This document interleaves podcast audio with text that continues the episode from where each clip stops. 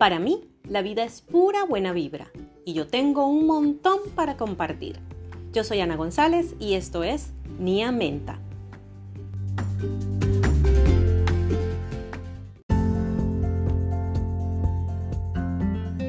Hola chicos, estoy de vuelta y este es el episodio número uno de la temporada número 4 de Nia Menta. Estoy muy contenta porque esta temporada quise comenzar con una temática específica y me gustaría mucho hablarles de todo lo que tiene que ver con el desarrollo de proyectos, de cómo llevar a cabo, tomar acciones para desarrollar tus proyectos de cualquier índole, cualquier tipo de proyecto. Puede ser un proyecto artístico, puede ser una idea de negocios, puede ser un libro, eh, un libro, perdón, puede ser un taller que quieras dictar, cualquier cosa, ¿ok?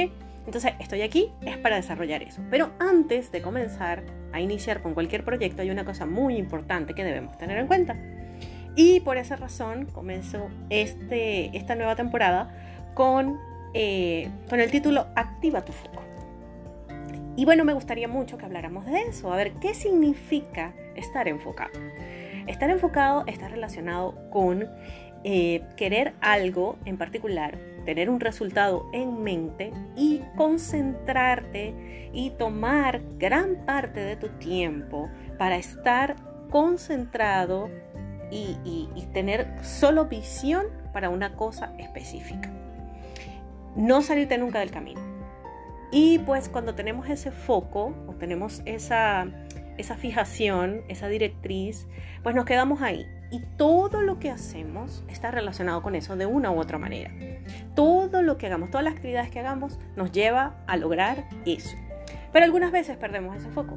Hay algunas veces que estamos así como dispersos, o sea, de repente nos da la luna, como dice la gente aquí en mi país, en Venezuela, eh, y eso se pierde. Nos salimos del camino y entonces estamos como, como en el aire, como haciendo muchas cosas o entramos en la rutina y comenzamos solo a hacer lo cotidiano y, nos perdemos en la televisión, nos perdemos en el internet y, y dejamos de hacer las actividades que alimentan ese, ese resultado, esa meta que quiero llevar a cabo. Entonces el día de hoy les traigo un tip súper especial. Es un ejercicio buenísimo que me ha funcionado muchísimo. Claro, ha sido como rudo, ¿no? Porque tenía una temporada como fuerte de, distracción y de dispersión.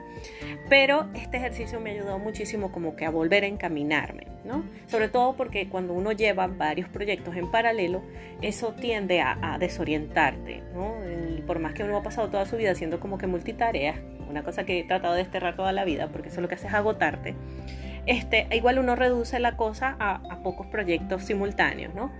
Pero siempre, siempre entras como en esa etapa. Entonces la idea es volver al camino, ¿ok?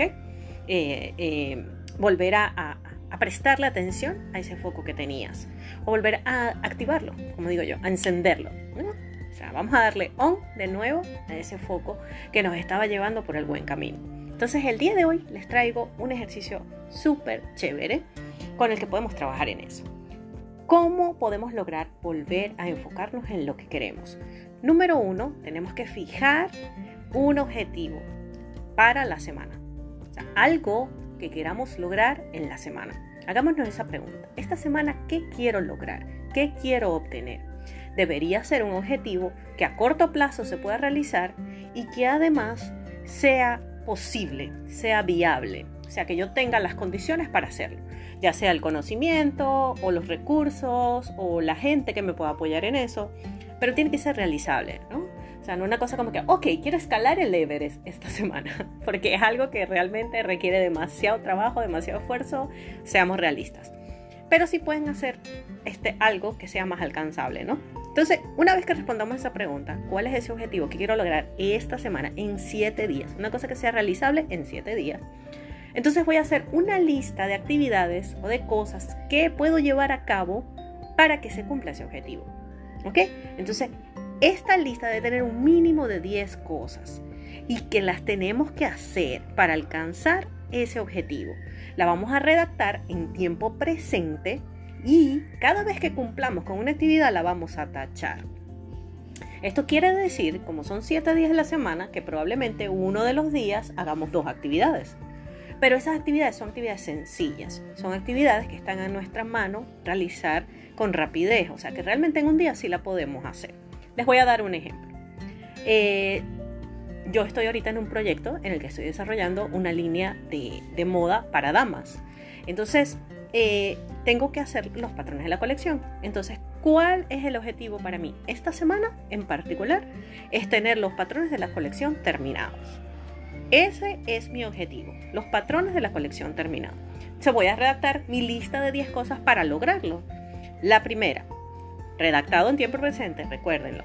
La primera sería modelos de prendas a confeccionar. O sea, tener listos ya los modelos que voy a confeccionar.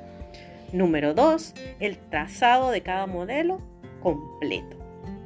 Número 3, escalado por talla listo. Número 4, recorte de tallas completado. Número 5, modelos identificados o sea, colocarle su nombre, organizarlos, ponerle las especificaciones dentro de cada patrón. Eh, ¿Por dónde iba? Número 5. Ahora viene el número 6, modelos organizados y empacados. O sea, yo los empaco, los organizo todos juntitos, los amarro, los coloco en una bolsita y le pongo afuera el modelo, ya sea un dibujo o una fotografía de lo que quiera. Entonces los modelos organizados y empacados. Número 7, modelos entregados en taller con indicaciones. Es decir, que yo me debo reunir con la gente del taller para darle las indicaciones. Número 8, telas de las muestras seleccionadas. Seleccionar las telas, revisar lo que hay, ver cuál me sirve para cada modelo dependiendo de cómo quiero que quede eh, al final. Número 9, muestras elaboradas.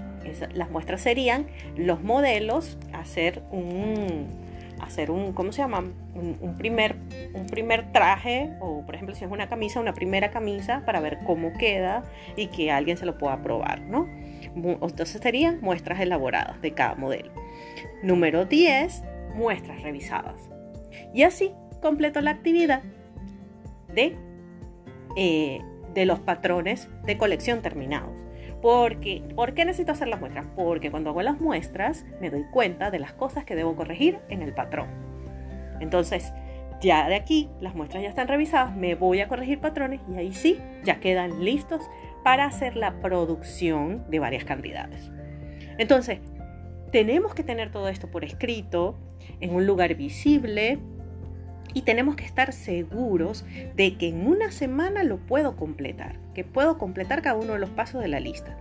Si creo que hay algo que no lo puedo hacer en esa semana completa, entonces lo puedo dividir en varias partes, ¿ok?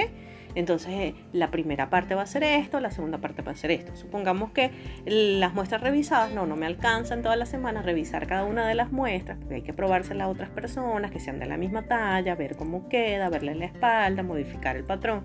Entonces, de repente, si no me alcanza, bueno, está bien.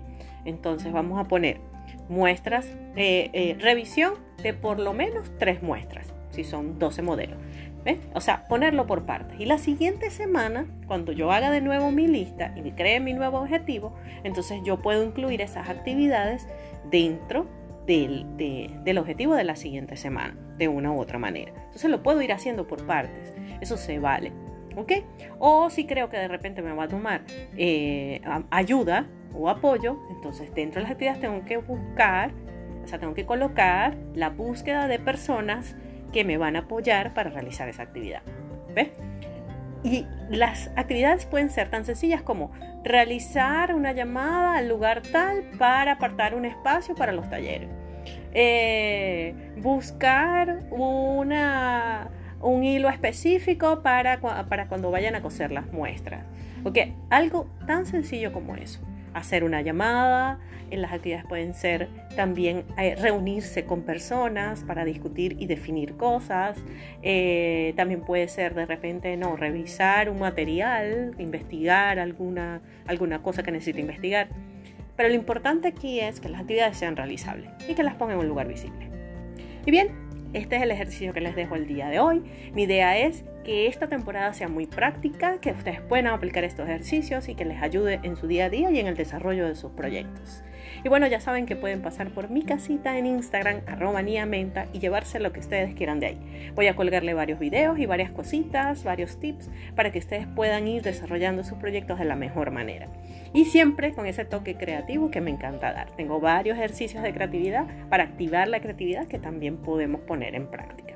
Gracias por escucharme y recuerden, recuerden siempre que nosotros hacemos este espacio gracias a la gente maravillosa de Comeflor, una marca de bolsos y uniformes que pueden ubicar en la ciudad de Valencia, en el centro comercial La Granja y en el centro comercial Prevo o a través de su sitio web www.vivecomeflor.com y también en Instagram arroba vivecomeflor.